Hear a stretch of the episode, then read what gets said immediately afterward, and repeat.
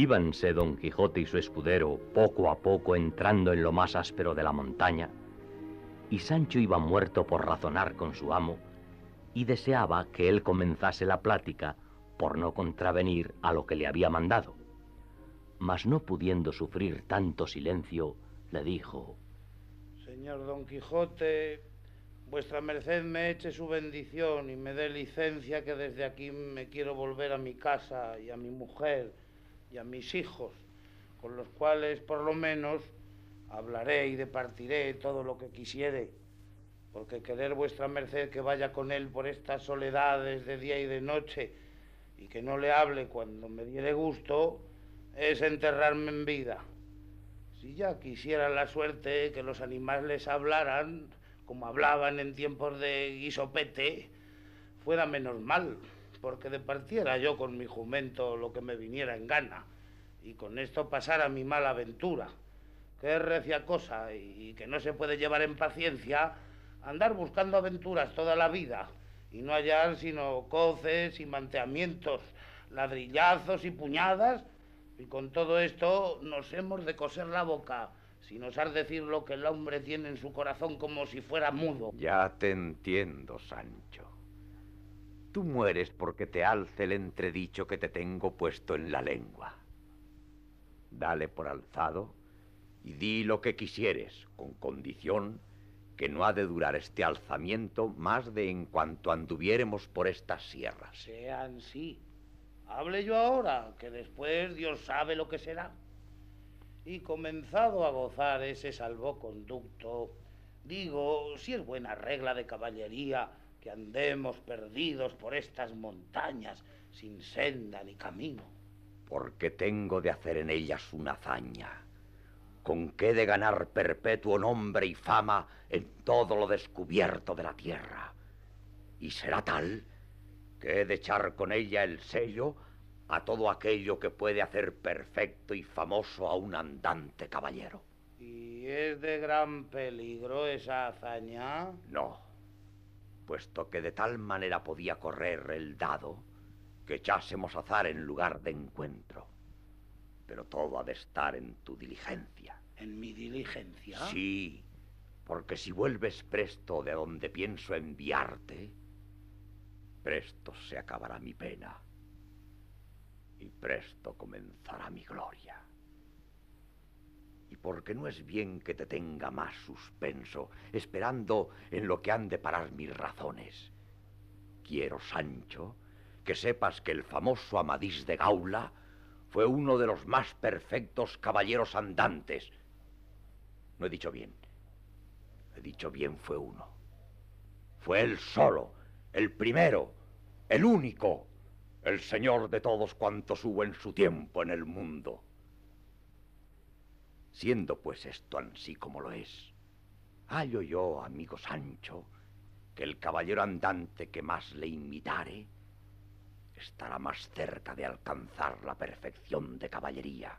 Y una de las cosas en que más este caballero mostró su prudencia, valor, valentía, sufrimiento, firmeza y amor, fue cuando se retiró, desdeñado de la señora Oriana, hacer penitencia en la peña pobre, mudado su nombre en el de Vertenebros nombre por cierto significativo y propio para la vida que él de su voluntad había escogido.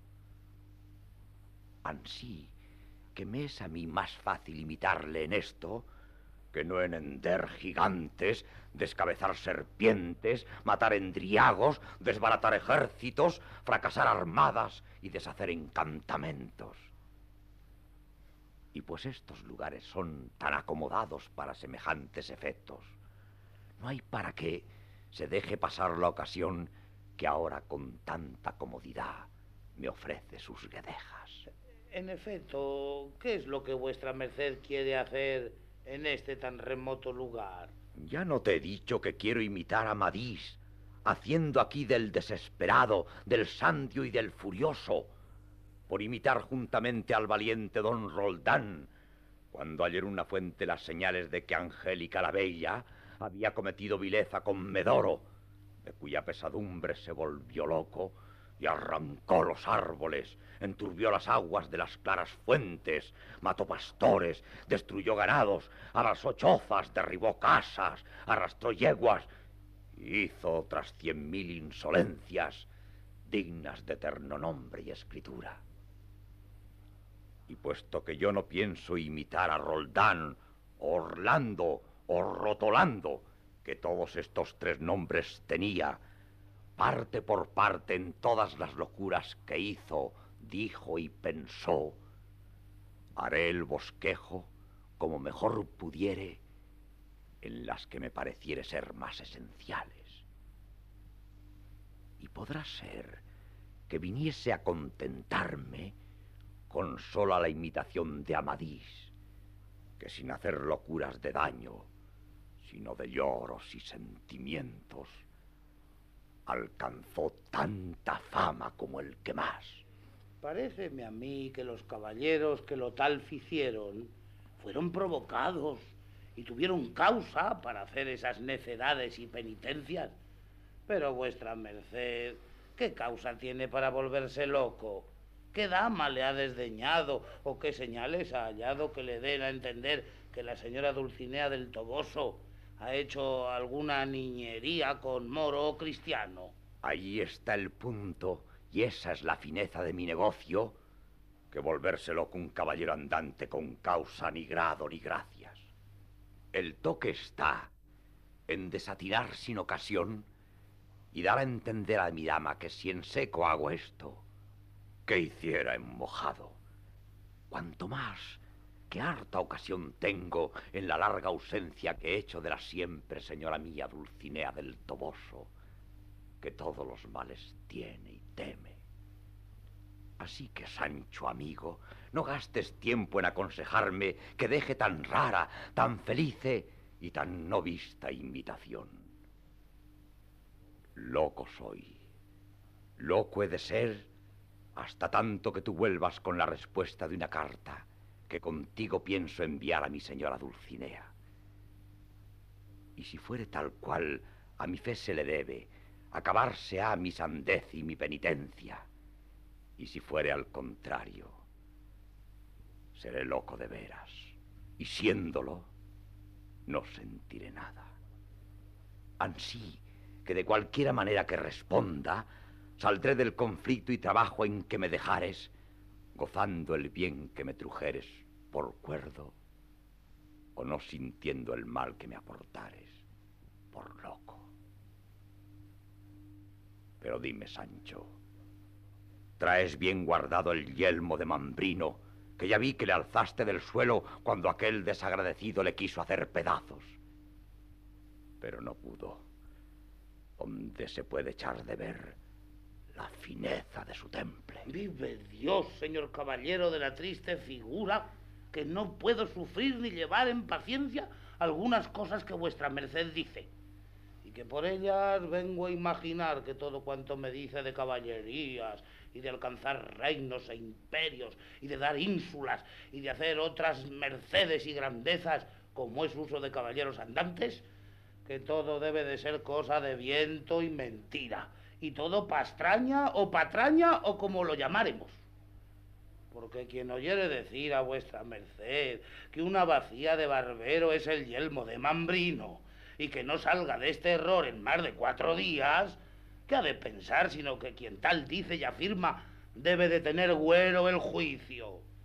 La vacía yo la llevo en el costal, toda abollada, y llévola para aderezarla en mi casa y hacerme la barba en ella, si Dios me diere tanta gracia que algún día me vea con mi mujer y mis hijos. Mira, Sancho, por el mismo que delante juraste, te juro, que tienes el más corto entendimiento que tiene ni tuvo escudero en el mundo. ¿Qué es posible que en cuanto a que andas conmigo, no has echado de ver que todas las cosas de los caballeros andantes parecen quimeras, necedades y desatinos, y que son todas hechas al revés?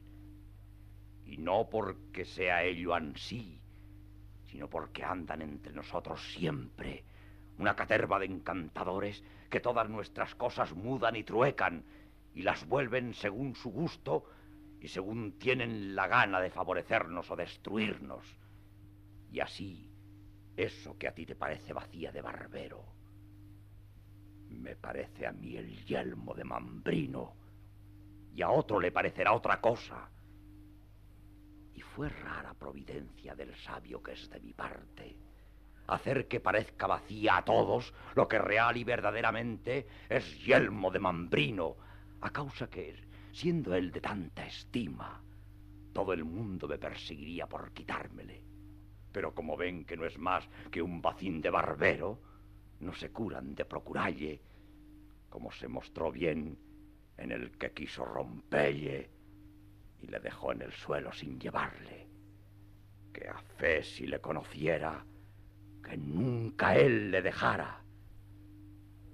Guárdale, amigo, que por ahora no le he menester, que antes me tengo de quitar todas estas armas y quedar desnudo como cuando nací, si es que me queda en voluntad de seguir en mi penitencia más a Roldán que a Amadís. Llegaron en estas pláticas al pie de una alta montaña que casi como peñón tajado estaba sola entre otras muchas que la rodeaban. Corría por su falda un manso arroyuelo y hacíase por toda su redondez un prado tan verde y vicioso que daba contento a los ojos que le miraban. Había por allí muchos árboles silvestres y algunas plantas y flores que hacían el lugar apacible. Este sitio escogió el caballero de la triste figura para hacer su penitencia. Y así en viéndole, comenzó a decir en voz alta como si estuviera sin juicio.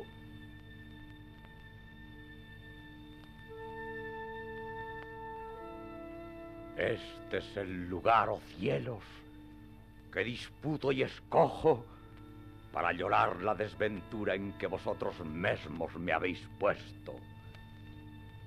Este es el sitio donde el humor de mis ojos acrecentará las aguas de este pequeño arroyo, y mis continuos y profundos suspiros moverán a la contina las hojas de estos montaraces árboles en testimonio y señal de la pena que mi asendereado corazón padece.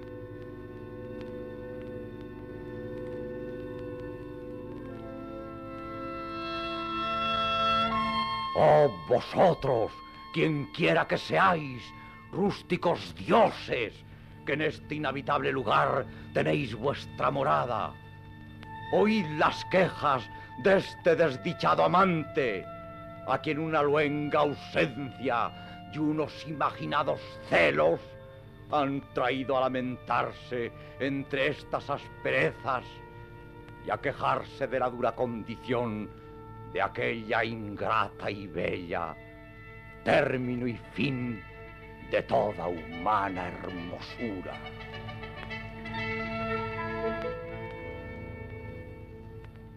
Oh vosotras, nápeas y dríadas, que tenéis por costumbre de habitar en las espesuras de los montes, así los ligeros y lascivos sátiros, de quien sois, aunque en vano amadas, no perturben jamás vuestro dulce sosiego, que me ayudéis a lamentar mi desventura, o a lo menos no os canséis de oírla.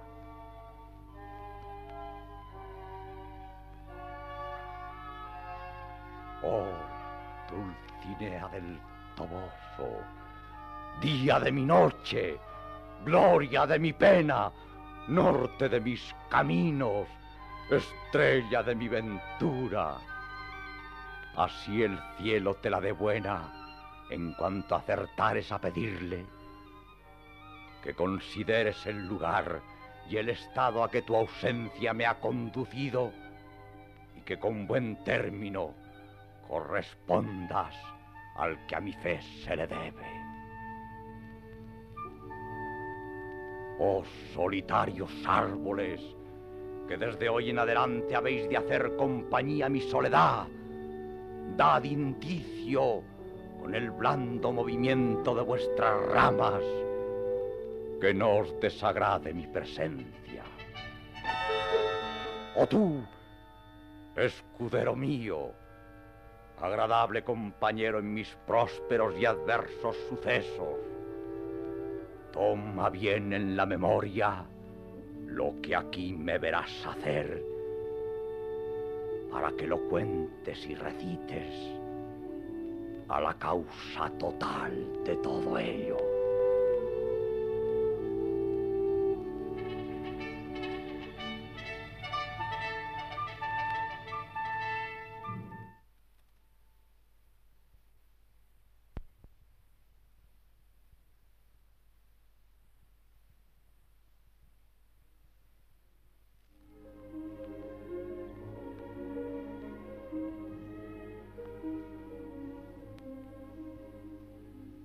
Su discurso, apeóse don Quijote de Rocinante y en un momento le quitó el freno y la silla. Y dándole una palmada en las ancas, le dijo, Libertad te da el que sin ella queda. Oh caballo tan extremado por tus obras, cuán desdichado por tu suerte. Vete por do quisieres, que en la frente llevas escrito que no te igualó en ligereza el hipógrifo de Astolfo, ni el nombrado Frontino, que tan caro le costó a Bradamante. Bien haya quien nos quitó ahora del trabajo de desenalbardar al rucio, que a fe que no faltaran palmadicas que dalle, ni cosas que decille en su alabanza. Pero si él aquí estuviera, no consintiera yo que nadie le desenalbardara no había para qué. Que a él no le tocaban las generales de enamorado ni de desesperado, pues no lo estaba su amo, que era yo, cuando Dios quería. Y en verdad, señor caballero de la triste figura, que si es que mi partida y su locura de vuestra merced va de veras, que será bien tornar a ensillar a Rocinante eh, para que supla la falta del rucio, porque será ahorrar tiempo en mi ida y vuelta, que si la hago a pie, no sé cuándo llegaré ni cuándo volveré, porque en resolución soy mal caminante. Digo, Sancho, que sea como tú quisieres, que no me parece mal tu designio. Y digo que de aquí a tres días te partirás, porque quiero que en este tiempo veas lo que por ella hago y digo para que se lo digas. Pues qué más tengo de ver que lo que he visto. Bien estás en el cuento. Ahora me falta rasgar las vestiduras, esparcir las armas y darme de calabazadas por estas peñas con otras cosas de este Jaez que te han de admirar. Por amor de Dios, que mire vuestra merced cómo se da esas calabazadas, que a tal peña podrá llegar y en tal punto que con la primera se acabase la máquina de esta penitencia. Y sería yo de parecer que ya que a vuestra merced le parece que son aquí necesarias calabazadas y que no se puede hacer esta obra sin ellas, se contentase, pues todo esto es fingido y cosa contrahecha y de burla, se contentase, digo, con dárselas en el agua o en alguna cosa blanda como algodón, y déjeme a mí el cargo, que yo diré a mi señora que vuestra merced se las daba en una punta de peña más dura que la de un diamante. Yo agradezco tu buena intención, amigo Sancho, mas quiero te hacer sabidor de que todas estas cosas que hago no son de burlas, sino muy de veras, porque de otra manera sería contravenir a las órdenes de caballería que nos mandan que no digamos mentira alguna, pena de relasos, y el hacer una cosa por otra, lo mismo es que mentir. Ansí, que mis calabazadas han de ser verdaderas, firmes y valederas, sin que lleven nada del sofístico ni del fantástico. Y será necesario que me dejes algunas hilas para curarme, pues que la aventura quiso que nos faltase el bálsamo que perdimos. Más fue perder el asno, pues se perdieron en él las hilas y todo. Y ruégole a vuestra merced que no se acuerde más de aquel maldito brebaje, que en solo oírle mentar se me remuelve el alma, no el estómago. Y, y más le ruego que haga cuenta que son ya pasados los tres días que me ha dado de término para ver las locuras que hace, que yo las doy por vistas y por pasadas en cosa juzgada. Y diré maravillas a mi señora. Y escriba la carta y despácheme luego, porque tengo gran deseo de volver a sacar a vuestra merced de este purgatorio donde le dejo. Purgatorio le llamas, Sancho. Mejor hicieras de llamarle infierno y aún peor si hay otra cosa que lo sea. Quien hay infierno, nula es retencio, según he oído decir. No entiendo qué quiere decir retencio. Retencio es que quien está en el infierno nunca sale de él, ni puede. Lo cual será al revés en vuestra merced, o a mí me andarán mal los pies, si es que llevo espuelas para avivar a Rocinante. Y póngame yo una por una en el toboso y delante de mi señora Dulcinea, que yo le diré tales cosas de las necedades y locuras, que todo es uno, que vuestra merced ha hecho y queda haciendo, que la venga a poner más blanda que un guante, aunque la halle más dura que un alcornoque, con cuya respuesta dulce y melificada volveré por los aires como brujo y sacaré a vuestra merced de este purgatorio que parece infierno y no lo es, pues hay esperanza de salir de él, la cual, como tengo dicho, no la tienen de salir los que están en el infierno, ni creo que vuestra merced dirá otra cosa. Así es la verdad. Pero, ¿qué haremos para escribir la carta? ¿Y la libranza pollinesca también? Todo irá inserto. Y sería bueno, ya que no hay papel, que la escribiésemos como hacían los antiguos, en hojas de árboles o en unas tablillas de cera. Aunque tan dificultoso será hallarse eso ahora como el papel. Mas ya me ha venido a la memoria dónde será bien y aún más que bien escribilla, que es en el librillo de memoria que encontramos en aquella maleta. Y tú tendrías cuidado de hacerla trasladar en papel de buena letra, en el primer lugar que hallares, donde haya maestro de escuela de muchachos, o si no, cualquiera sacristán te la trasladará. Y no se la des a trasladar a ningún escribano que hace en letra procesada que no la entenderá Satanás. Pues, ¿qué se ha de hacer de la firma? Nunca las cartas de Amadís se firmaron. Está bien, pero la libranza forzosamente se ha de firmar. Y esa, si se traslada, dirán que la firma es falsa y quedaréme sin pollinos. La libranza irá en el mismo librillo firmada, que en viéndola mi sobrina no pondrá dificultad en cumplirla. Y en lo que toca a la carta de amores, pondrás por firma hasta la muerte, el caballero de la triste figura. Y hará poco al caso que vaya de mano ajena, porque a lo que yo me sé acordar, Dulcinea no sabe escribir ni leer, y en toda su vida ha visto letra mía ni carta mía, porque mis amores y los suyos han sido siempre platónicos, sin extenderse a más que a un honesto mirar, y a un esto tan de cuando en cuando, que os haré jurar con verdad que en doce años que ha que la quiero más que a la lumbre de estos ojos que ha de comer la tierra. No la he visto cuatro veces, y aún podrá ser que de estas cuatro veces no hubiese ella echado de ver la una que la miraba. Tal es el recato y encerramiento con que su padre Lorenzo Corchuelo y su madre Aldonza Nogales la han criado. Ta, ta, que la hija de Lorenzo Corchuelo es la señora Dulcinea del Toboso, llamada por otro nombre Aldonza Lorenzo. Esa es. Y es la que merece ser señora de todo el universo. Bien la conozco. Y sé decir que tira también una barra como el más forzudo zagal de todo el pueblo. ¡Vive el dador! que es moza de chapa, hecha y derecha y de pelo en pecho, y que puede sacar la barba del lodo a cualquier caballero andante o por andar que la tuviere por señora.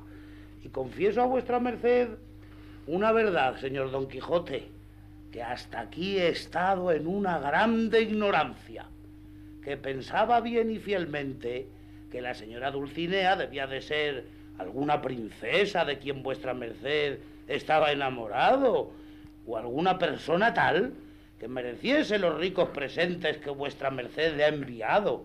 Así, el del vizcaíno, como el de los galeotes, y otros muchos que deben ser, según deben de ser muchas las victorias que vuestra merced ha ganado y ganó en el tiempo que yo aún no era su escudero. Pero bien considerado, ¿qué se le ha de dar a la señora Aldonza Lorenzo, digo, a la señora Dulcinea del Toboso, de que se le vayan a hincar de rodillas delante de ella los vencidos que vuestra merced la envía y ha de enviar? Porque podría ser que al tiempo que ellos llegasen estuviese ella rastrillando lino o, o trillando en las sedas y ellos se corriesen de verla y ella se riese y enfadase del presente. Ya te tengo dicho antes de agora muchas veces, Sancho, que eres muy grande hablador y que aunque de ingenio voto, muchas veces despuntas de agudo. Mas para que veas cuán necio eres tú y cuán discreto soy yo, quiero que me oyas un breve cuento. Has de saber que una viuda hermosa, moza, libre y rica, y sobre todo desenfadada, se enamoró de un mozo motilón, rollizo y de buen tomo.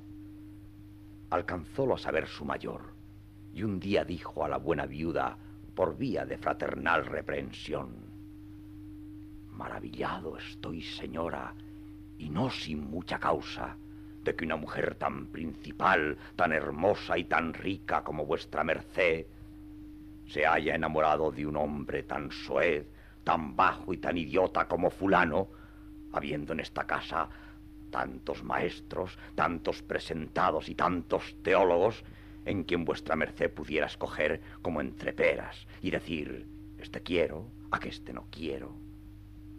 Mas ella le respondió con mucho donaire y desenvoltura. Vuestra merced, señor mío, está muy engañado y piensa muy a lo antiguo si piensa que yo he escogido mal en fulano por idiota que le parece. Pues para lo que yo le quiero, tanta filosofía sabe y más que Aristóteles. Así que, Sancho, por lo que yo quiero a Dulcinea del Toboso, tanto vale como la más alta princesa de la tierra. Sí, que no todos los poetas que alaban damas debajo de un nombre que ellos a su albedrío las ponen, es verdad que las tienen. ¿Piensas tú que las amarilis, las filis, las silvias, las dianas, las galateas, las fílidas y otras tales de que los libros, los romances, las tiendas de los barberos, los teatros de las comedias están llenos, fueron verdaderamente damas de carne y hueso y aquellos que las celebran y celebraron? No, por cierto, sino que las más se las fingen por dar sujeto a sus versos y porque los tengan por enamorados y por hombres que tienen valor para serlo.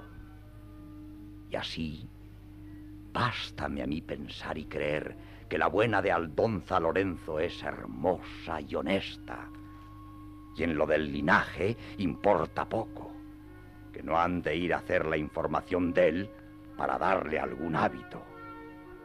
Y yo me hago cuenta que es la más alta princesa del mundo.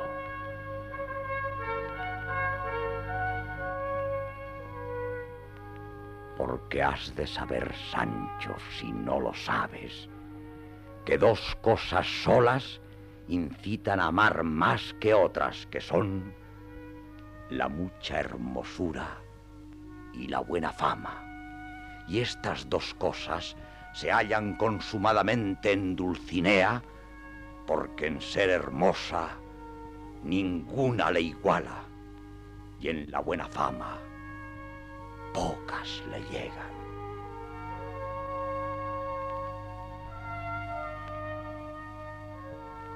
Y para concluir con todo, yo imagino que todo lo que digo es así, sin que sobre ni falte nada y píntola en mi imaginación como la deseo, así en la belleza como en la principalidad.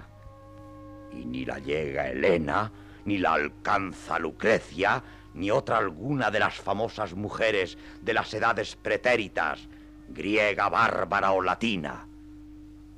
Y diga cada uno lo que quisiere, que si por esto fuera reprendido de los ignorantes, no seré castigado de los rigurosos. Digo que en todo tiene vuestra merced razón y que yo soy un asno. Mas no sé yo para qué nombro asno en mi boca, pues no se ha de mentar la soga en casa del ahorcado. Pero venga la carta y adiós, que me mudo.